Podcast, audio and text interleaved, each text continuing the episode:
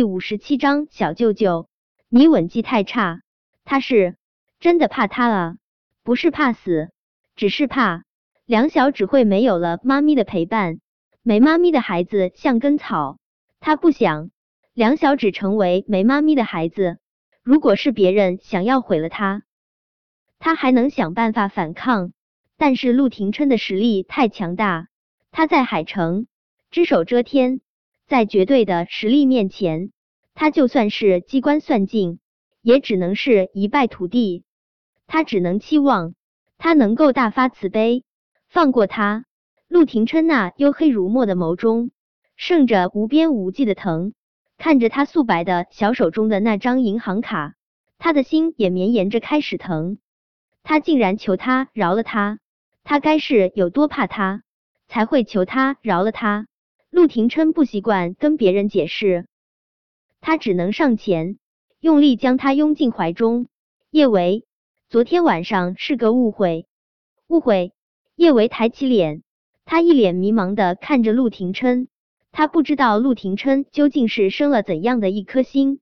昨天晚上，他差点儿被人轮，还差点儿被分尸。现在，他一句误会，所有的一切就都结束了。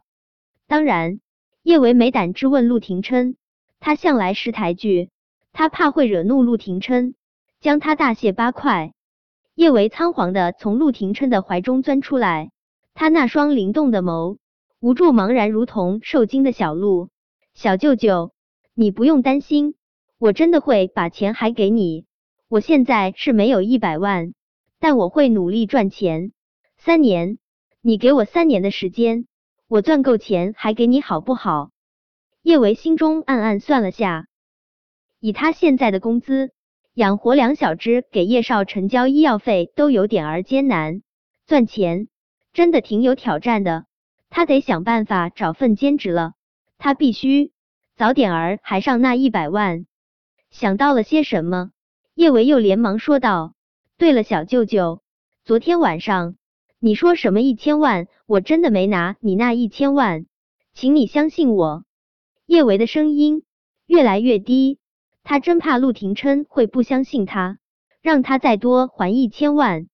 一千万，他把自己给卖了都还不起。听了叶维的这些话，陆廷琛眸中的那股子疼意更加明显。他从来不曾为一个女人这般心疼过，面前的这个女人。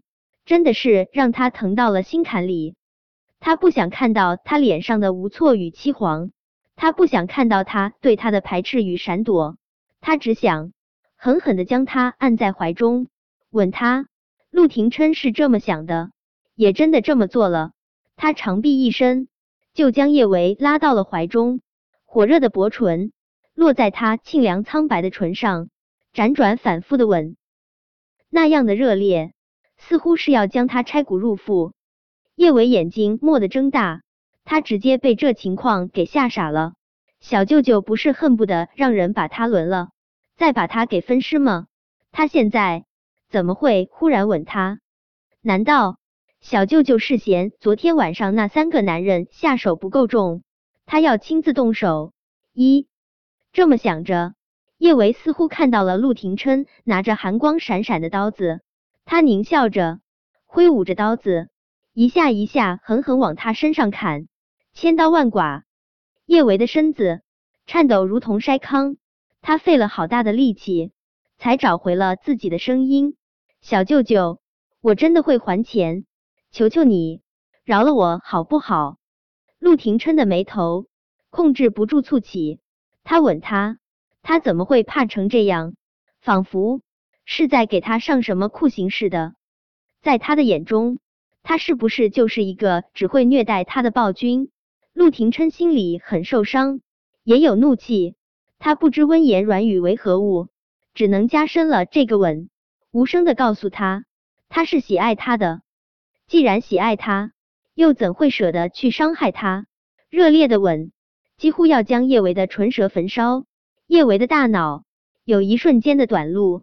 差点儿又沉醉在这个吻中，很快他就又清醒过来，不能再继续这样下去了。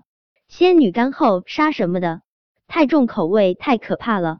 他必须想办法让小舅舅饶他一命。叶伟嘴上用力，他想要咬陆廷琛，但是他又害怕，他咬疼了他，他会更加愤怒，直接拿刀子把他给解剖了。他的大脑快速运转，最终他还是决定拿出更诚恳的姿态，表示他会还钱。叶维的唇被陆廷琛吻得如同熟透了的樱桃，只是他的脸色。愈加惨白了一些，好不容易等到陆廷琛放开了他，叶维哆哆嗦嗦后退。小舅舅，求求你别再折磨我了，好不好？我没有骗你，我真的会还你钱。三年，你是不是觉得三年拖得太长了？我可以，我可以去贷款，我会尽快还给你。我可能可能贷不到那么多钱，不过我可以想别的办法。想到了些什么？叶维顿时眸光大亮，对我可以去卖肾，小舅舅，我听说国外黑市人的肾脏的价格很高，有些地方能卖一百多万，我去卖个肾就能把钱还给你了。叶维很爱惜身子，他也不想卖掉自己一颗肾，可是，一颗肾与好好活下去相比，他自然会选择后者。陆廷琛的一张俊脸直接黑的带了紫，他要去卖肾。为了还他那一百万，他竟然要去卖肾，他就这么急着跟他撇清关系，越想心中越是不爽。陆廷琛迫切的想要证明他们之间的关系永远都无法撇清。陆廷琛俯下脸，他再一次精准的将他的唇攫取，叶维吓得颤抖，如同风中的小树苗。卖肾还钱都不可以。小舅舅这是铁了心要仙女干后杀了是不是？见他抖得厉害，陆廷琛眸色愈加深沉。他这般抗拒，莫非是他吻技太差？陆廷琛迫切的想要向他证明，他的吻技一点儿都不差。叶维恍神的刹那，陆廷琛精壮的身躯已经附在了他身上，紧紧相贴，几乎没有半丝的缝隙。叶维能够清晰的感受到他的某个地方顶得他那里生疼。小舅舅，我明天就去卖肾，我马上就能把钱还给你，求求你放过我好不好？在酒店和小树林那些恐怖的记忆又冲进了叶维的脑海之中，叶维吓得都要哭了。他低低的哀求：“小舅舅，我错了，我不该拿你那一百万，我还钱，我认错。”你别把我把我仙女干后杀好不好？